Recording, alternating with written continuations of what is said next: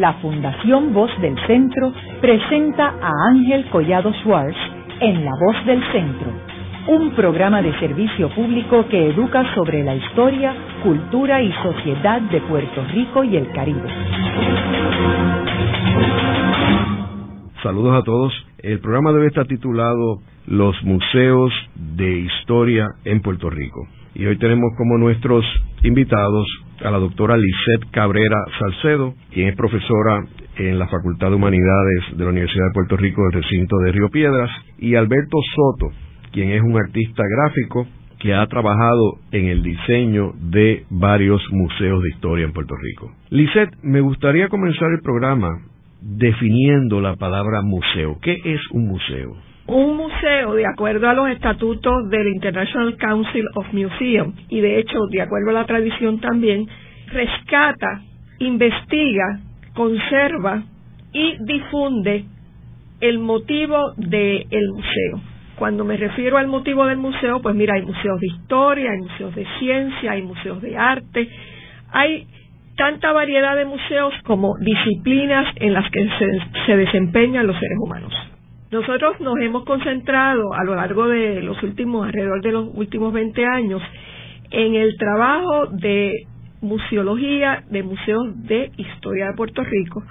Y obviamente dentro de eso de historia de Puerto Rico también un componente fundamental de esos museos de historia también ha sido el arte porque tal como vamos a hablar más adelante del proyecto más reciente que hemos realizado, que es el Museo de Historia y Arte de Carolina, del municipio de Carolina, el arte ha sido utilizado como un documento histórico. ¿Qué es? ¿Qué son los museos de la historia? Pues miren, para empezar tenemos que empezar definiendo qué es la historia. Pues miren, la historia tiene dos dimensiones. La historia, por un lado, pues es lo que construimos lo que vivimos todos y cada uno de nosotros día a día en nuestro pasado. Pero por otro lado está la ciencia que rescata ese pasado, que sistematiza el estudio de ese pasado. Y en los museos de historia se presentan los hallazgos de esas investigaciones históricas. Podemos decir que en la historia moderna puertorriqueña, el primer museo y de hecho el museo formal de la historia puertorriqueña moderna es el Museo de Historia, Antropología y Arte de la Universidad de Puerto Rico. De hecho, fue creado por ley en el 1951. En ese proyecto eh, comenzó, fueron muchas las personas que contribuyeron a ese proyecto. La persona fundamental, podemos recordarlo, y que fue don Ricardo Alegría, el doctor Ricardo Alegría, antropólogo, que tenía esa gran visión de lo que era el Puerto Rico en su totalidad y que luego pocos años después pues va a desarrollar el gran proyecto del Instituto de Cultura en el 1955. Con la fundación del Museo de Historia, Antropología y Arte va a ser como un punto de partida para los próximos otros museos que él va a desarrollar en el programa de museos del Instituto de Cultura puertorriqueña.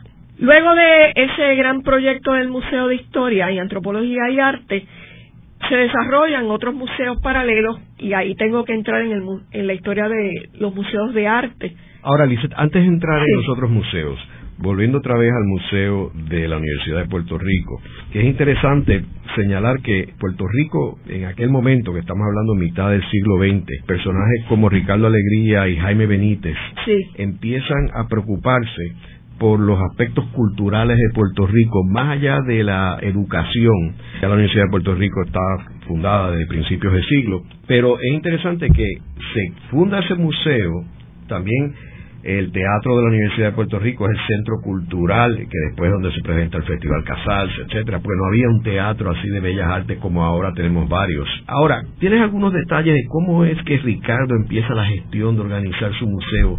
Yo recuerdo que era bastante primitivo en términos de su presentación, pero recuerdo que había unas momias que yo recuerdo haber ido de estudiante y era una cosa fascinante uno ver una momia allí. ¿Tienes algunos detalles de cómo fue gestionándose? Bueno, hay que recordar que en este proyecto muy, muy inicial también estuvo participando don Osiris Delgado, múltiples artistas y profesores del Departamento de Bellas Artes en aquel momento. Yo recuerdo haberle escuchado a don Osiris que había un almacén en el antiguo, en la oficina del registrador, y allí fueron acumulando piezas, múltiples piezas también que fueron donando al mismo museo antes de constituirse como, como museo por ley. Hay que recordar también que en la década del 40, don Ricardo Alegría tenía una activísima participación en excavaciones arqueológicas y de hecho el producto de esas excavaciones fueron a tener al Museo de Historia, Antropología y Arte las excavaciones, los restos, por ejemplo, de, de sus excavaciones de la Cueva María de la Cruz en Loíza y muchas otras, todavía podemos ver en, en, los almacenes del museo este restos arqueológicos de esa etapa. Hubo otros componentes, otras personas que fueron colaborando y fueron poco a poco constituyendo lo que fue la base fundamental del museo en términos de colección. Hoy en día hay que recordar que la actual directora, la profesora Flavia Marichal, rescató la momia de los depósitos y hoy en día todavía se puede ver la momia fabulosa que fue una donación al Museo de Historia y Antropología con las limitaciones de espacio que tiene hoy en día el Museo de la Universidad hacen su recorrido por la diversa colección de, objetos antiguos de, de Egipto y tienen su espacio también para las exposiciones temporales que hoy por hoy pues el Museo de la Universidad sigue siendo el que sienta cátedra en términos de investigación de múltiples temas que generalmente no les interesan otros museos. Y con su descripción desde su, su etapa fundacional, que incluye historia, antropología y arte, pues precisamente su trasfondo ha venido marcado por ese énfasis en esos tres componentes. Y lo mismo ha presentado exposiciones constantemente y tiene en su colección piezas de historia, piezas de arte y piezas de antropología. De hecho, el, cuadro extraordinario de, del, velorio, del, velorio, forma parte de, de la colección permanente y en exhibición permanente. Volviendo otra vez a lo que estabas mencionando, ¿cómo evoluciona entonces los museos una vez ya salimos de la Universidad de Puerto Rico? Se funda el Instituto de Cultura en 1955 y don Ricardo Alegría, dentro de los múltiples programas culturales que inician en el instituto, inicia el programa de museos y parques. Y hay que recordar que don Ricardo llegó a ser museos este de la farmacia, el museo de la familia puertorriqueña, el museo del Castillo San Jerónimo, ¿recuerdan?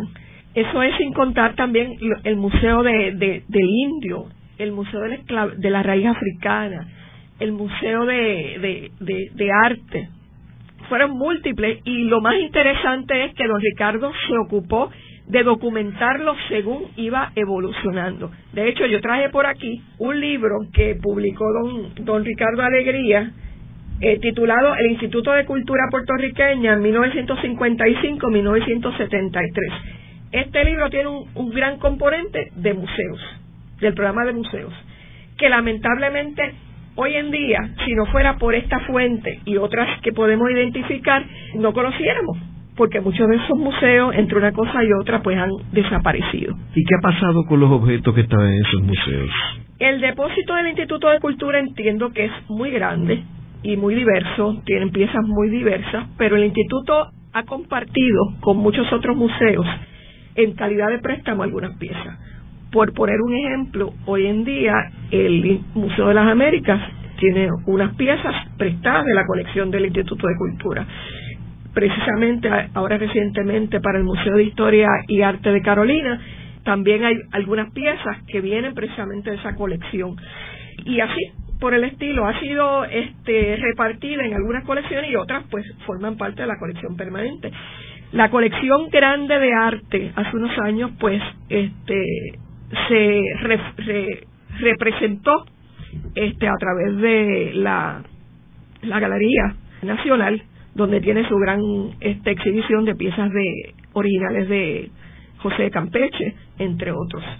Así que, de una forma u otra, pues se han venido exhibiendo este, esas piezas y otras pues mantienen, se mantienen en depósito y pues quisiéramos que eventualmente el instituto pues tenga otro aire, sobre todo económico, para poder viabilizar y revivir esa historia de los museos del Instituto de Cultura. O sea, esos museos están cerrados ahora mismo. Algunos de ellos sí lamentablemente. Había también uno en Ponce de, sobre la masacre de Ponce también. El Museo de la Masacre de Ponce, ahora mismo no sé cuál es el estatus de ese, pero en la década del 90 se dieron unos acuerdos para pasar, como quien dice, unos acuerdos de colaboración entre los municipios, particularmente el municipio de, Ponce y el Museo de la Masacre de Ponce, tuvo alguna colaboración del municipio, el Museo de la Música Puertorriqueña, que también era del Instituto de Cultura, también este, tiene unos acuerdos, la, Casa Armstrong Poventud, así por el estilo. Pero podemos continuar con, con la historia de los museos. Por ejemplo, luego de ese gran boom que va a crear este el programa de museos del el Instituto de Cultura, pues hay que reconocer la gran aportación y, el gran empuje para el inicio de lo que ha sido la tradición de museo en Puerto Rico, que fue la fundación de el Museo de Arte de Ponce en 1959, con la colección personal de don Luis Aferré, que eventualmente pues va, se va a ampliar muchísimo con la apertura de su nuevo edificio, que es el actual, a pesar de que recientemente pues lo remodelaron y, que a la altura de 1965 se está moviendo a la Avenida Las Américas. Luego de ese museo va a haber todo este una trayectoria donde el arte va incluso a competir constantemente con los museos estos tradicionales de historia y antropología. Incluso si uno le comenta a cualquier persona este que trabaja en museos, pues la persona, ah, pues tú sabes mucho de arte. Porque la noción incluso en Puerto Rico es que decir museo es sinónimo de arte. Definitivamente es un componente fundamental desde la, desde la historia de la antigüedad, el arte. Sin embargo, los museos, como decía al principio, hay museos de todo y para todo. Los museos de historia han sido fundamentales en nuestra trayectoria también. El próximo, como quien dice, auge que podemos marcar en la trayectoria de los museos en Puerto Rico, yo lo este, definiría hacia finales de la década del 80. Y va a ser muy protagonizado por un esfuerzo de los municipios. Por ejemplo, hay que recordar la fundación del Museo de la Historia de Ponce en el 1992, impulsado por la administración de Rafael Cordero Santiago. Asimismo, por estos mismos años, y como un esfuerzo que en este caso no es municipal, la fundación del Museo de las Américas también en el Museo de, en el 1992. ¿Por qué el 1992? Pues miren, en torno a la historia, al rescate del arte, de la antropología, de toda la trayectoria cultural de Puerto Rico, se va a dar una actividad especial. E incluso se van a dar unas aportaciones económicas grandísimas en algunos aspectos, porque estábamos en aquel momento recordando, otros dirían celebrando, el quinto centenario, el quinto centenario de América y luego el quinto centenario del descubrimiento de Puerto Rico. Así que incluso el Ministerio de España aportó muchos fondos en aquel momento para el rescate de algunos espacios en, el antiguo San Juan. Hay que recordar la Plaza del Quinto Centenario que se da en ese contexto y en ese contexto pues se funda el Museo de las Américas que fue el último esfuerzo grandioso, más amplio en el área de la historia de los museos de don Ricardo Alegría y que ha sido muy hábilmente dirigido desde su fundación por María López Vilella. El Museo de las Américas tiene el gran componente de que, pues, es un museo de historia, de antropología y de arte, sin que lleve esos nombres específicos en su en su denominación. Volviendo al museo, a los museos municipales, pues miran, después se crearon museos en, en de hecho fue un esfuerzo también de en parte del Instituto de Cultura, se creó la Casa Cautiño, se creó, se creó la casa dedicada a múltiples próceres. Hay que recordar, por ejemplo, el museo que le dedicaron a Luis Muñoz Rivera, allá en Barranquita, el cementerio y otros esfuerzos. Y luego, posteriormente, también apoyado en parte por el municipio, pues otros este, pequeños museos que han subsistido incluso como unos espacios importantes, no solamente para el rescate y la conciencia de su comunidad, de lo que han sido sus raíces, sino para como un esfuerzo importante de difusión turística. Y ahí incorporamos otro tema interesante dentro de la discusión de, los museos, porque los museos cobran vida además no solamente por el rescate de la historia y de las raíces de, la, de las comunidades, sino por enseñarle al mundo empezando por los turistas del país y los turistas extranjeros, lo que somos y hacia dónde vamos. Lisette, estaba hablando del Museo de las Américas, que fue un proyecto muy querido de Ricardo Alegría, probablemente su último gran proyecto. Sí, en el campo particular de los museos. Ahora, luego estuvo el Museo de Arte, ¿verdad? El Museo de Santurce, el que, el que abrió con Rosselló. Sí, el Museo de Arte de Puerto Rico fue el super gran proyecto del 2000. El super gran proyecto del 2000 que para empezar, tuvieron un rescate de ese edificio del, del antiguo hospital municipal extraordinario. Para empezar, la primera pieza de museo del Museo Este de Puerto Rico es su, su estructura y el maravilloso trabajo de rescate de, del arquitecto Otto Reyes, entre otros.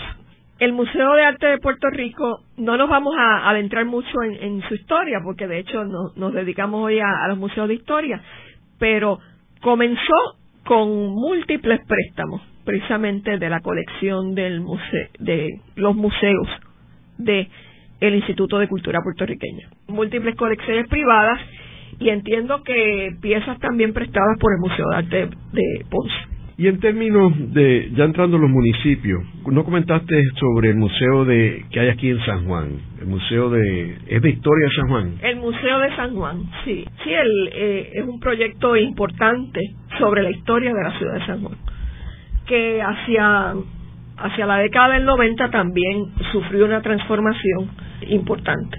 Porque también hay otros, otros pequeños, quizás hasta intentos de museos, como este, los mismos fuertes que tienen unas exhibiciones extraordinarias. Sí, a todo esto no hemos, no nos hemos detenido definitivamente en los fuertes que son museos de historia militar, que son esfuerzos importantes desde la década, precisamente de la década del 70, apoyados también por el Instituto de Cultura pero que en, medio de todo, pues al sentirse, al ser parte del National Park Services, pues nosotros como quien dice no hemos tenido mucha injerencia, pero sí eh, son parte importante de la historia de los museos y de la difusión de, lo que es ese legado.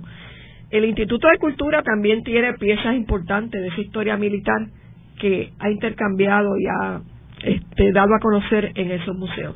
Sí, definitivamente lo... Eh, y de hecho, como mencionaba hace un momento, don Ricardo Alegría incluso montó un museo allá en el eh, este, en el fuerte de San Jerónimo, que entre una cosa y otra, pues, de hecho, recientemente eh, mi hijo visitó el fuerte y lo encontraron cerrado porque parece que están tratando de, como que de rescatar el espacio. No sé si es que eventualmente van a, a abrirlo como museo, pero parece que hay un esfuerzo en esa dirección. Haremos una breve pausa, pero antes los invitamos a adquirir el libro Voces de la Cultura con 25 entrevistas transmitidas en La Voz del Centro. Procúrelo en su librería favorita o en nuestro portal.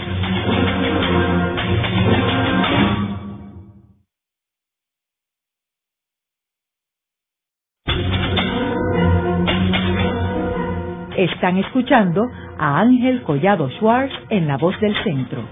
Ahora pueden accesar a toda hora y desde cualquier lugar la colección completa de un centenar de programas transmitidos por la voz del centro mediante nuestro portal www.vozdelcentro.org. Continuamos con el programa de hoy titulado Los Museos de Historia en Puerto Rico. Hoy con nuestros invitados la doctora Lisette Cabrera Salcedo, profesora de Historia en la Universidad de Puerto Rico, en la Facultad de Humanidades del recinto de Río Piedras, y Alberto Soto, artista gráfico, que ha trabajado en el diseño de varios de los museos de historia en Puerto Rico. En el segmento anterior estuvimos hablando que en la década del 40 se estableció el primer museo de arte, historia y antropología en la Universidad de Puerto Rico, bajo la dirección de Ricardo Alegría, Posteriormente se abrieron otros museos, el Museo de Arte, que empezó en una residencia privada en Ponce por don Luis Aferré, eh, donde se exhibía su colección privada. Eh, luego se abrió una cantidad de museos con temas específicos por el Instituto Cultura, Museo del Indio, Museo de la Familia, Museo de la Farmacia, entre otros. Luego, finalmente, el gran proyecto en este campo de Ricardo Alegría, que fue el Museo de las Américas en Vallajá, con motivo de la celebración del quinto centenario del descubrimiento de América en el 92. Luego vimos otras iniciativas a finales del siglo XX, en los 2000, que fue el, Museo de Arte en Santurce, lo que era el Hospital Municipal. Han habido muchos, muchas otras iniciativas, desde museos como el que mencionamos de Muñoz Rivera en, en Barranquita, el museo en la Fundación Luis Muñoz Marín, donde está la casa donde él vivía, en Bayamón ha habido varias iniciativas. Este... José Celso Barbosa, que fue convertido en museo por el Instituto de Cultura. Y más recientemente, pues fue abierto como un museo de arte amplio, con una colección importante. Este, y parte del municipio de Bayamón. También de comiso de conservación, eh, restauró la Hacienda Buenavista, también la Hacienda La Esperanza. En Manatí. Eh, así que hay, muchas iniciativas en, en, Puerto Rico en este campo. Este, pero ya entrando en los museos de historia, ¿cuándo es que surgen estos museos fuera de San Juan? con los municipios jugando un papel protagónico. Yo diría que hacia finales de la década del 80 este, se dieron múltiples proyectos y como decía en cierta manera eh, a principios de los 90 un buen punto de partida fue el Museo de la Historia de Ponce. Hubo muchos otros, por ejemplo, el Museo de la Caña, ya ese es muy, muy posterior, allá en Corozal, fue un proyecto este interesante, la Casa Alonso en Vega Baja, también fue este un proyecto interesante.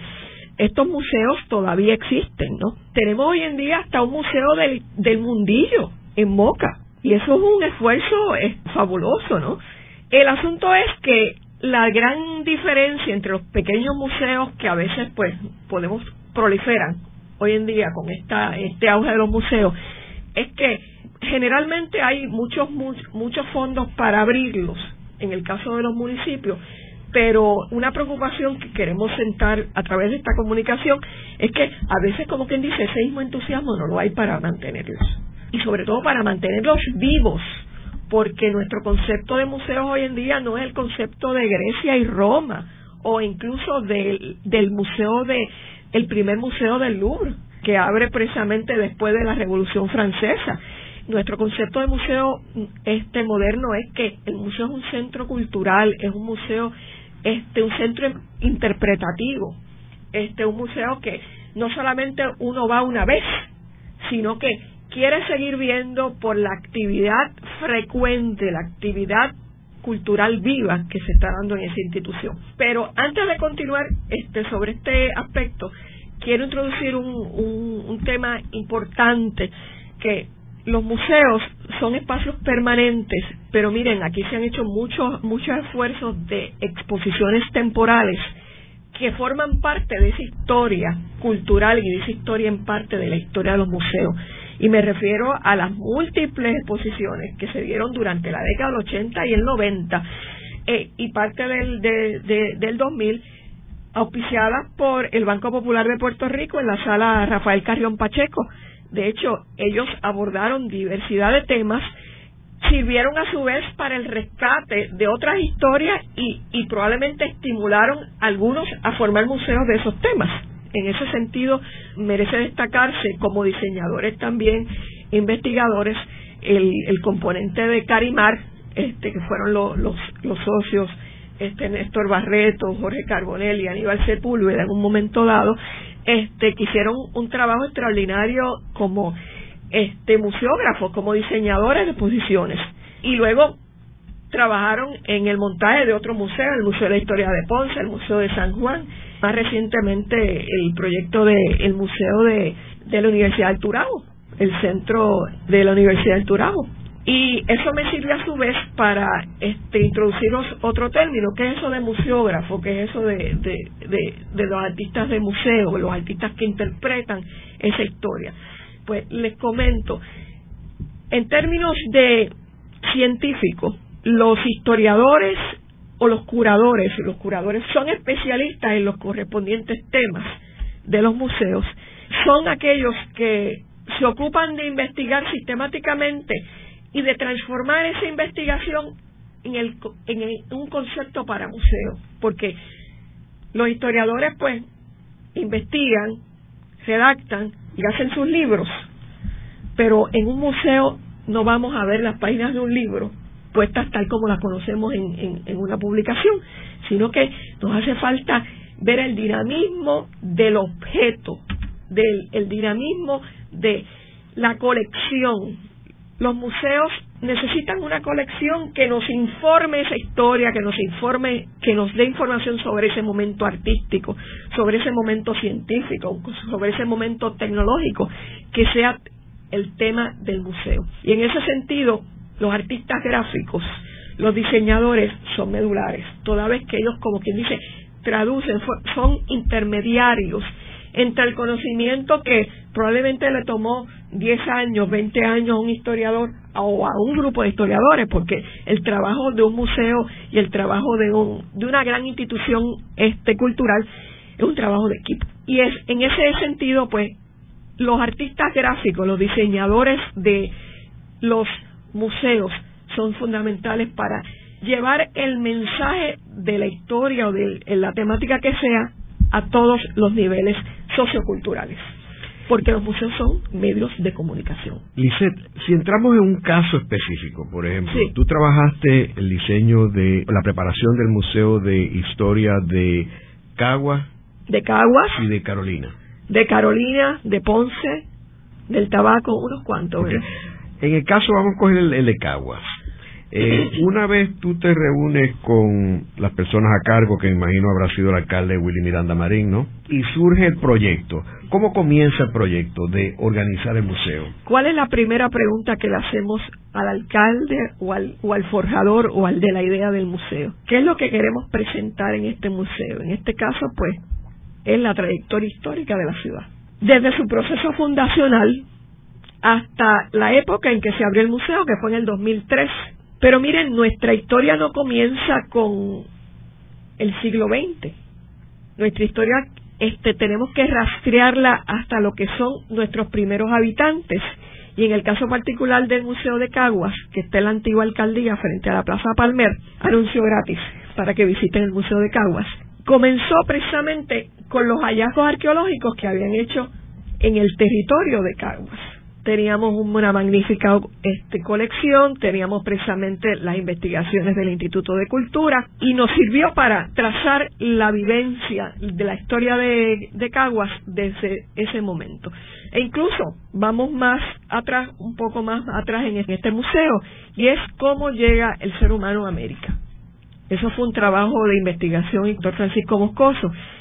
Él comienza con la llegada del ser humano a América y sigue con la trayectoria del ser humano a Puerto Rico, aterrizando con el ser humano, el taíno, el indio taíno, a el territorio de Caguas con un gran yacimiento que fue el, yacimiento del río Caguita, este, y allí tuvimos la oportunidad incluso de hacer una recreación de un enterramiento con los huesos, con las piezas que ya habían rescatado arqueólogos como Carlos Pérez. Y el próximo paso, pues, en términos cronológicos, la conquista de Puerto Rico. Luego, pues, la historia hacia el siglo XIX y la historia hasta el siglo este, XX. Una vez ya tenemos claro que el alcalde lo que quiere es una trayectoria histórica pues tenemos que empezar a, conformar y cómo nosotros vamos a representar esa historia, porque volvemos a lo mismo, queremos el mayor, eh, o mejor dicho, el menor, la menor cantidad de texto en las paredes, queremos muchos objetos. Pues entonces nuestra investigación va a ir en dos dimensiones, por un lado el documento histórico y por otro lado las colecciones particulares. En ese sentido, el trabajo y las donaciones de la comunidad son fundamentales. Por otro lado, ¿Qué es lo que quiere la persona que quiere fundar el museo en términos gráficos? Eso es otro, otro componente. El diseñador entra, o el museógrafo entra en esa, en esa discusión. Y hoy en día, pues que está tan de moda esto de la interactividad tecnológicamente hablando, pues este, algunas personas pues digan, pues yo lo que quiero son cuatro monitores que me digan tal cosa, o yo lo que quiero es un documental, o lo que quiero es una película. Así que son múltiples las alternativas. Alberto, tú que has trabajado en el diseño de Caguas y Carolina, ¿cuáles fueron los primeros pasos que tú tomaste una vez la persona a cargo del proyecto te contacta y te dice, mira, estos son los temas que nosotros queremos cubrir. ¿Cuál es tu envolvimiento? ¿Cuáles son tus prioridades? Sí, eh, nosotros lo que trabajamos inmediatamente tratamos de hacer como una especie de recorrido eh, imaginario de cómo la gente le gustaría eh, o cómo uno le gustaría presentar esa historia. Eh, hacemos un recorrido imaginario en el sentido de que nos tenemos que acomodar a ciertas salas, ¿verdad? vamos a decir que ya estos edificios están hechos y los espacios, tenemos que acomodarnos a unos espacios particulares. Entonces lo que hacemos es que dividimos y buscamos la manera de que los espacios, tanto los espacios como los objetos, los elementos y la información vayan a la par con un recorrido interesante y atractivo. Y por ahí es que empezamos en el montaje de lo que sería un museo al final. ¿Y eso lo trabajan solo, por ejemplo, en el caso de otros artistas como Carimark? Eh, ¿Ellos trabajarían contigo en esto o es independiente? Bueno, en los casos de nosotros particulares hemos trabajado nosotros directamente y lo que hacemos es que trabajamos en armonía con Lisette en estos casos. Con los curadores. Con los curadores, que son los historiadores, trabajamos en armonía. También pues siempre se le pregunta o se se le va informando a la, al, vamos a decir, el cliente, que en estos casos son los municipios, ¿verdad? Porque ellos también tienen unos puntos que quieren destacar o particularmente y vamos llevando, vamos a decir, como una especie de armonía entre todos los requisitos y, y todo lo que se va acumulando para poderlo presentar. Se trata de presentar de la forma más amena, se busca una línea creativa, se busca un, lenguaje. gráfico particular para cada museo y no solamente un lenguaje gráfico, sino se buscan unos colores particulares, se van buscando así de forma que cuando uno haga el recorrido sea atractivo para la persona como tal. Se buscan unos lenguajes eh, gráficos en el sentido de que se está combinando la historia, se está combinando elementos tridimensionales, se están combinando eh, información eh, muy valiosa y sobre todo hacerlo de una forma atractiva, ¿no? que eso es lo más importante. ¿Y quién es el público de esos museos? Pues el público de esos museos casi siempre son personas que les interesa la historia, eh, son estudiantes, eh, los municipios se están basando mucho eh, visitas a los estudiantes. están utilizando mucho las visitas de estudiantes para eh, mantener los museos. Por ejemplo pues en estos ambos museos que es Carolina y Cagua particularmente parte de los currículos de estos municipios es visitar estos museos que eso lo, lo torna bien interesante. Y entonces entendiendo ese, eh, esa particularidad pues nosotros vamos trabajando de tal manera que sea atractivo para ellos, tanto para ellos como para los visitantes pues adultos, por ejemplo, muchos adultos que les gusta visitar el museo. Hay que recordar que el Museo de Historia y Arte de Carolina abrió el pasado 19 de octubre. Está ubicado frente a la plaza, justo al lado de la iglesia San Fernando de la Carolina. Y fue una iniciativa encomiable de la administración actual seguida que le dio precisamente rienda suelta a la iniciativa anterior del alcalde anterior de José Aponte de la Torre, toda vez que desde su época él se ocupó de coleccionar magníficas piezas de arte, se ocupó de rescatar históricamente a nivel documental la historia de Carolina. De hecho, merece la pena mencionar que una de las fuentes de información del Museo de Historia y Arte de Carolina pues fue la historia de Carolina que había hecho el profesor Fernando Pico y que se publicó en el 2003. Hay que recordar que tanto un libro como un museo no va a acaparar, no va a cubrir toda la historia de la ciudad o de la comunidad, pero miren, es un espacio donde se sientan unas pautas para continuar investigando, para continuar dando a conocer diversos aspectos. Con respecto al público, nosotros siempre tenemos presente que el museo es como una extensión del salón de clases. A veces en esas visitas a los museos los niños tienen la oportunidad de aprender otras cosas que jamás ni nunca la van a aprender en el salón de clases. Y nuestra meta siempre ha sido que las visitas a los museos sean algo más que una simple excursión.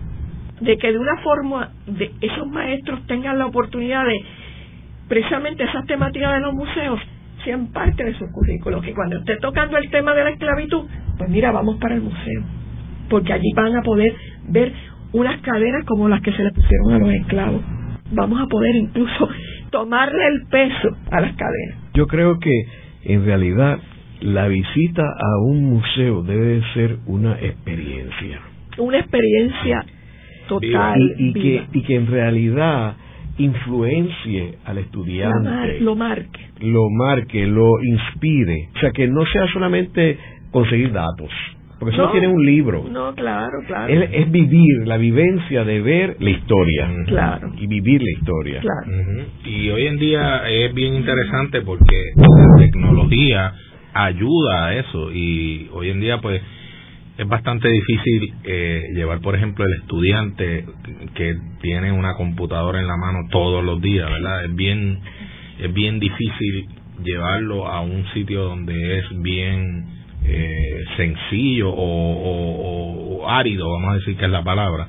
Y entonces se está mezclando mucho la tecnología para para llevar esos mensajes, para llevar esa, para hacerlo, como usted dice, atractivo y dinámico sobre todas las cosas. Y porque es, una experiencia también interactiva, una experiencia donde donde el muchacho puede participar eh, y uno lo ve en los museos en, fuera de Puerto Rico, o sea, lo ve en todas partes. Este, los museos tienen una forma de atraer y conseguir la participación del estudiante en lo que está viendo, o sea, en un museo de historia, es un museo de, de, ciencias naturales, o sea, y lo otro es que como tú mencionaste, Lizeth, que sea un centro cultural, que sea un sitio vivo, donde haya actividad, donde haya conciertos, donde haya, puede haber hasta obras de teatro. Exhibiciones itinerantes, por ejemplo.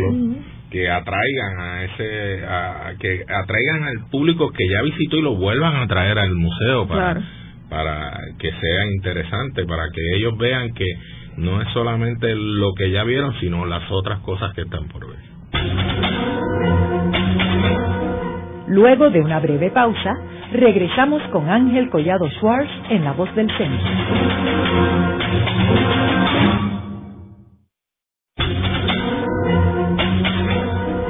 Están escuchando a Ángel Collado Schwartz en La Voz del Centro. Ahora pueden accesar a toda hora y desde cualquier lugar la colección completa de un centenar de programas transmitidos por la voz del centro mediante nuestro portal www.vozdelcentro.org.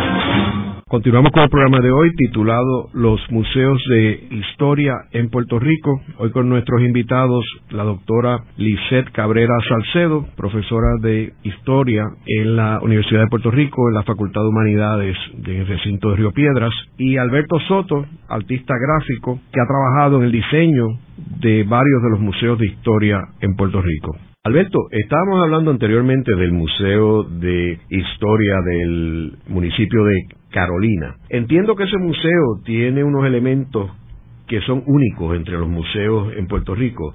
Háblanos sobre por qué ese museo es distinto. Nosotros tratamos de buscar la, eh, eh, la alta tecnología para atraer a, ese público joven y darle, y no solamente al público joven, a todo el público en, general, ¿verdad? Pero darle de una manera eh, agradable y con alta tecnología información sobre la historia y el museo comienza, le, da la bienvenida a los participantes, a los que visitan, con un, un eh, donde eh, aparece un moderador dándole la bienvenida y haciendo un recorrido bastante rápido y por supuesto el alcalde también aparece dándole la bienvenida al museo como tal. Esto es una tecnología completamente nueva, es una tecnología bien atractiva para todo el mundo y es una es una tecnología que en Puerto Rico no, no, no se había hecho. O sea, eh, utilizamos eh, la holografía para presentar una bienvenida a los participantes. Eh, eso se hizo en conjunto con un grupo especializado de México. Participó en esta formación, en esta creación Y adicional a eso, pues utilizamos otros dos puntos importantes, que es eh, una mesa multitáctil para dar el crecimiento, en esa mesa multitáctil damos el crecimiento poblacional de Carolina desde su inicio o desde que tenemos ¿verdad? conocimiento hasta el día de hoy fotográficamente eh, a nivel de fotografía de aire, ¿no? ¿verdad? Eh, y vamos creciendo, usted puede ir tocando, pueden participar 10, 12 personas en la mesa y usted puede ver el crecimiento a base de mapas, mapas sobre otro, usted puede ir viendo el crecimiento poblacional de Carolina, el crecimiento de lo que es Carolina. Adicional a eso, pues entonces al final despedimos al público con una sala 360 grados. En esta sala, eh, que en Puerto Rico es la primera también, 360 grados, usted puede ver a vueltas redondas imágenes de Carolina, de la gente, de su pueblo, de, la, de, de los puntos de interés de Carolina y sobre todo de, del ambiente chévere que hay en Carolina. Que todo eso se lo presentamos en forma tecnológica, aparte de todas las otras, todas las salas tienen una pantalla táctil para que uno vea eh, visualmente a nivel video eh, lo que está pasando dentro de esa época, porque las salas las dividimos por época, y eh, el recorrido lo dividimos por época, y en cada sala uno puede visitar en eh, unas pantallas que usted eh, accesa en forma táctil y ver videos relacionados a la historia como tal, a la historia dentro de de esos momentos, ¿no? Por ejemplo, pues damos el aspecto del el aeropuerto que es un punto importante de Carolina, pues damos llegadas de famosos, llegadas, crecimiento del aeropuerto eh, como está, como empezó, a como está actualmente, ¿verdad? Cosas como esas. Eh, que son formas interesantes de presentar la historia eh, también, ¿no?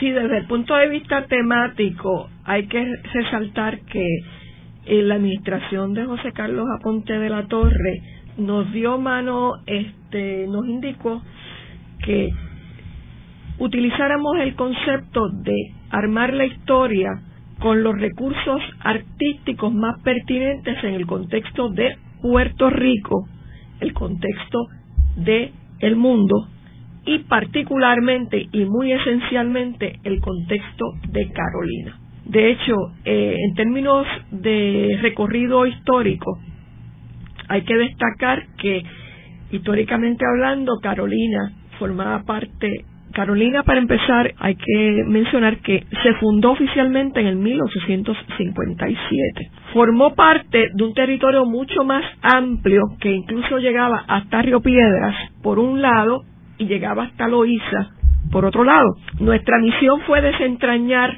la historia de todo ese territorio muy someramente, muy sintéticamente, para aterrizar en lo que fue la fundación de Carolina hacia 1857 y de ahí para adelante todas las diversas hitos de la historia de la ciudad desde el punto de vista social, económico, político, cotidiano en, todas sus diversas manifestaciones. Y una de las herramientas principales para ese proceso fue el arte. De ahí que sea Museo de Historia y Arte. Y por ejemplo, cuando nos referimos a la historia económica, pues cómo no mencionar la Hacienda Aurora. Pero sí la mencionamos en términos de texto, pero recordamos que nuestro máximo exponente de la pintura de finales del siglo XIX y principios del XX fue Francisco Yer, y Francisco ya tiene un maravilloso cuadro que se llama Hacienda Aurora y que fue la Hacienda Aurora de Carolina. Gracias a la reproducción que nos facilitó el Museo de Arte de Ponce, pues tenemos una imagen allí de la Hacienda Aurora. Y así por el estilo, otro elemento, otro hito importante, histórico y cultural y artístico de presente en el Museo de Historia y Arte de Carolina es la pieza del velorio. Tenemos una reproducción, gracias a la cortesía del Museo de Historia y Arte de la Universidad de Puerto Rico, que nos brindó esa reproducción de El velorio. Y el velorio lo destacamos como pieza artística importante del siglo XIX, pero miren, lo destacamos más, ¿saben por qué? Porque el velorio se concibió en una hacienda en Carolina, la hacienda Santa Bárbara en Carolina. Y así por el estilo. Otro hito económico, social, que como nos decían los muchos entrevistados viejitos de Carolina, miren, la Central Victoria, ¿cuántos nos acordamos que precisamente el landmark, la marca física, geográfica de donde estábamos, hasta donde llegaba Carolina, era aquella chimenea que destruyeron temente, la de la Central Victoria. La Central Victoria, como me decía el, el músico fenecido recientemente, don Federico Cordero, mire, esa Central Victoria era parte de la vida no solamente económica, sino social. En ese tren de la Central Victoria, don Federico Cordero se montaba y llegaba hasta el centro de Santurce múltiples películas de la división de educación a la comunidad, tan importante en el contexto de la historia de la década del 40 y 50 de Puerto Rico, se filmaron en barrios de Carolina. Pues gracias al Archivo General de Puerto Rico tenemos copias de esas películas y están allí, están precisamente en una pantalla multitáctil. Los interesados pues no solamente pueden ver un pedacito, sino pues pueden interesarse por ver el resto también. Otros hitos de la historia de Carolina según en el contexto de la historia de Puerto Rico, pues miren, es sumamente importante recordar un personaje de la historia económica de Puerto Rico, este, de la operación Manos a la Obra, Teodoro Moscoso. Pues precisamente Teodoro Moscoso, su abuelo era uno de los primeros comerciantes en Carolina. Esa cepa Moscoso va desarrollándose primero en Carolina y luego se, se traslada a otros puntos del país. Y asimismo, tenemos el impacto que ha tenido este, la ciudad en muy diversos aspectos comerciales, este, turísticos. ¿Cuántas cosas podemos decir de el aeropuerto tradicionalmente llamado de Isla Verde, pero miren el aeropuerto de en Carolina, fundado en el 1955. Los primeros hoteles en gran escala, ¿dónde se fundan? Precisamente el Hotel San Juan, en ese contexto de, la década de 1950. Todo eso es parte de esa historia. Y el museo, de hecho, llega históricamente hablando hasta el periodo actual, donde hoy en día pues se le conoce a Carolina como la La tierra de gigantes. Luego de la pausa, continuamos con Ángel Collado Schwartz en La Voz del Centro.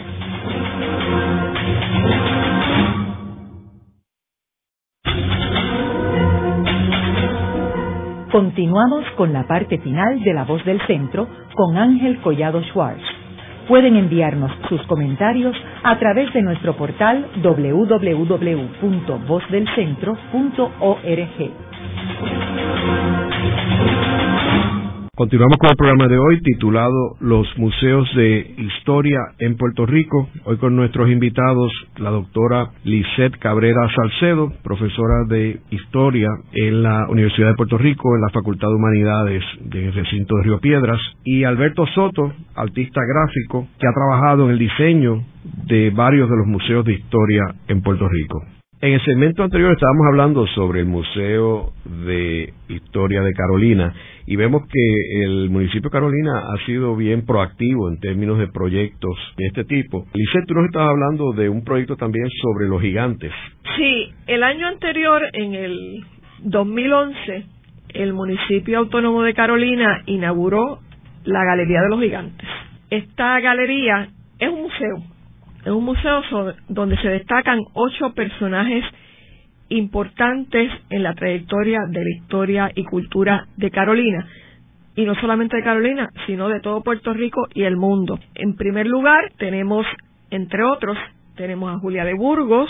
Otro de los personajes que está destacado en la Galería de los Gigantes es Felipe Virriel Fernández, mejor conocido como el Gigante de Carolina, Roberto Alberti, mejor conocido como el Boquio, Cecilia Horta, Roberto Clemente, Jesús María San Román, Jesús Tepiñero y el pasado alcalde José Aponte de la Torre. De todos estos ocho personajes se destaca su vida y su obra. Y como han dicho otros administradores en el área de, en el municipio de Carolina, este museo es, es como decir, este, mirarse las ejecutorias de estos personajes para aprender de ellos y para crecer con ellos todos sabemos pues que el ser humano todos tenemos dificultades, todos tenemos momentos de bajas, pero todos tenemos momentos de alta. En la figura de Julia de Burgos se destaca su obra extraordinaria. De hecho, como decimos en otro espacio, Julia de Burgos es la poeta más importante del siglo XX en Puerto Rico y la más representada por todas las artes. Es representada en el grabado, es representada en la pintura, es representada en la escultura, en todas las, manifestaciones del arte.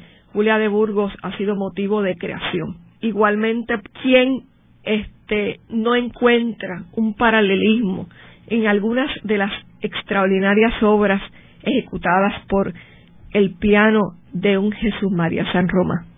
Jesús María San Roma podríamos decir que es el carolinense que más reconocimiento y más vivencias a nivel internacional en el campo de la música le dio a Puerto Rico. Importante destacar también la participación de, en la sala de Roberto Clemente. Roberto Clemente, definitivamente, nuestro héroe, héroe nacional, sí, en, en, en, materia de deporte, y que este es, es héroe de, de todas las épocas.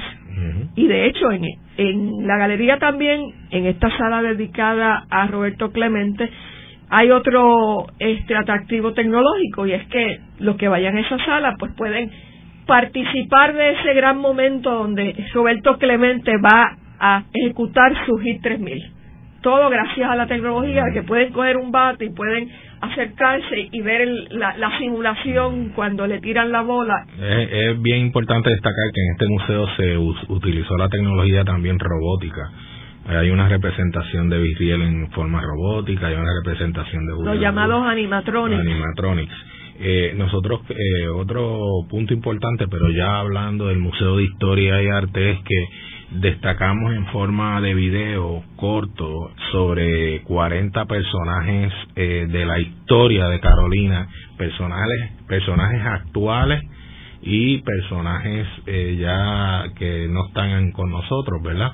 Pero eh, destacamos esos personajes en una forma también audiovisual donde usted puede ir, escoger el personaje y ver un poco de, su historia y conocerlo. Personajes como Tito el Bambino, ¿verdad? Que son personajes completamente actuales, contemporáneos, Daniel Adros, que son hijos de Carolina y están ahí destacados. No quiero dejar de, mencionar también el, esfuerzo de, Carolina en el Museo del Niño, que es un museo espectacular y invitamos a que también participen de él. Uno, eh, debe ser el museo más visitado ahora mismo en Puerto Rico porque definitivamente es un museo súper interactivo, es para que todos los niños participen y tiene hasta incluido un avión dentro del museo, o sea que es un museo bien, bien, bien atractivo para, para todos, tanto los niños como los adultos. Alberto, tú mencionaste algo que llevaron las cuevas dentro del museo. Exacto. Tratamos de eh, llevar un poco de eh, lo que es el eh, Carolina en sí, o vamos a decir un pedacito de la historia de Carolina.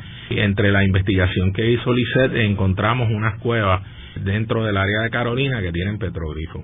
Pues entonces lo que tratamos es de llevar un pedacito de esa cueva y eh, por medio fotográfico y por medio del concepto tridimensional, ¿verdad? Eh, tratamos de imitar esa cueva en donde usted se acerca y suena igualito que la cueva es un es un aspecto un poquito tridimensional para que usted se sienta como si fuera parte o está dentro de esa cueva sí ese, eso aparece precisamente en la sala dedicada a esos inicios de los pobladores de, los pobladores de Carolina en el en el Museo de Historia y Arte de Carolina. Hay una animación completa de cómo se, cree, se, se, se desarrolla Carolina. Que es un museo donde compartimos la tecnología con eh, la gráfica tradicional. Eh, es bien importante, Lizeth mencionó de cómo eh, eh, llevamos la historia de Puerto Rico, mezclamos la historia de Puerto Rico, la historia de esta, del mundo, ¿verdad? Eh, los puntos más importantes de la historia del mundo y la historia de Carolina y la mezclamos con el arte y lo, que hicimos fue que eh, todo lo enlazamos con tres líneas de colores y lo que es arte es una línea de está un color, lo que es la historia de Carolina está otro color y lo que es la historia de Puerto Rico y el mundo está otro color y esas tres líneas entrelazan todo el museo de una forma que entendemos bien fácil o bien atractiva. ¿Qué reacción han tenido de las personas que van y visitan el museo? Sería interesante, Lisette, que tú dieras tu reacción con relación a los estudiantes. Para mí, y, ¿verdad? Siempre ha sido una reacción bien positiva, bien interesante, eh, sobre todo porque eh, gráficamente hablando llevamos mucha historia, mucha historia en el espacio. Afortunadamente lo pudimos lograr. Toda esa historia, poner toda esa historia, llevarla al punto de, de, compartirla en un espacio bastante reducido, ¿no? Porque es una historia bien amplia. Carolina es una historia bien amplia. A pesar de que en el proceso investigativo pues se nos hizo un poco difícil en un momento dado porque la historia de Carolina a veces se ve tan entremezclada con la historia del área metropolitana en general de San Juan que uno dice, ah, mira, estamos hablando de tal sitio, pero resulta, ay, esa es en Carolina. Pues sí, miren, esa es en Carolina. Por eso es tan importante, por ejemplo, partir, por ejemplo, este, no hemos hablado del espacio dedicado a la geografía y a la biodiversidad de Carolina. Y Carolina es tan interesante porque precisamente tiene grandes extensiones de campo, de montaña, de picos muy altos allá en el área de, de, Barrazas, de los barrios de Barrazas y Cedro, y al mismo tiempo tenemos una costa extraordinaria que es el, el, gran atractivo turístico internacional del balneario de Isla Del el balneario de Carolina. Carolina. Sí, así que tenemos esa biodiversidad, eso es parte de lo que, como quien dice, le abre las puertas del museo. En el programa de hoy hemos discutido los museos de historia en Puerto Rico, vemos cómo esos museos comienzan su trayectoria con el Museo de la Universidad de Puerto Rico en el recinto Río Piedras, que dirigió Ricardo Alegría, hasta el desarrollo de esos museos a través de museos en los distintos municipios. Vemos que eh, el municipio de Carolina ha sido un municipio de avanzada en términos de eh, modernizar estos museos, escalar la estrategia de convertir museos en áreas vivas y donde los estudiantes puedan tener una experiencia completa que los marque a ellos para el resto de su vida. Muchas gracias. Esta ha sido una producción como servicio público de la Fundación Voz del Centro. Los invitamos a sintonizarnos la próxima semana a la misma hora. Y recuerden que pueden adquirir el libro Voces de la Cultura en su librería favorita o en nuestro portal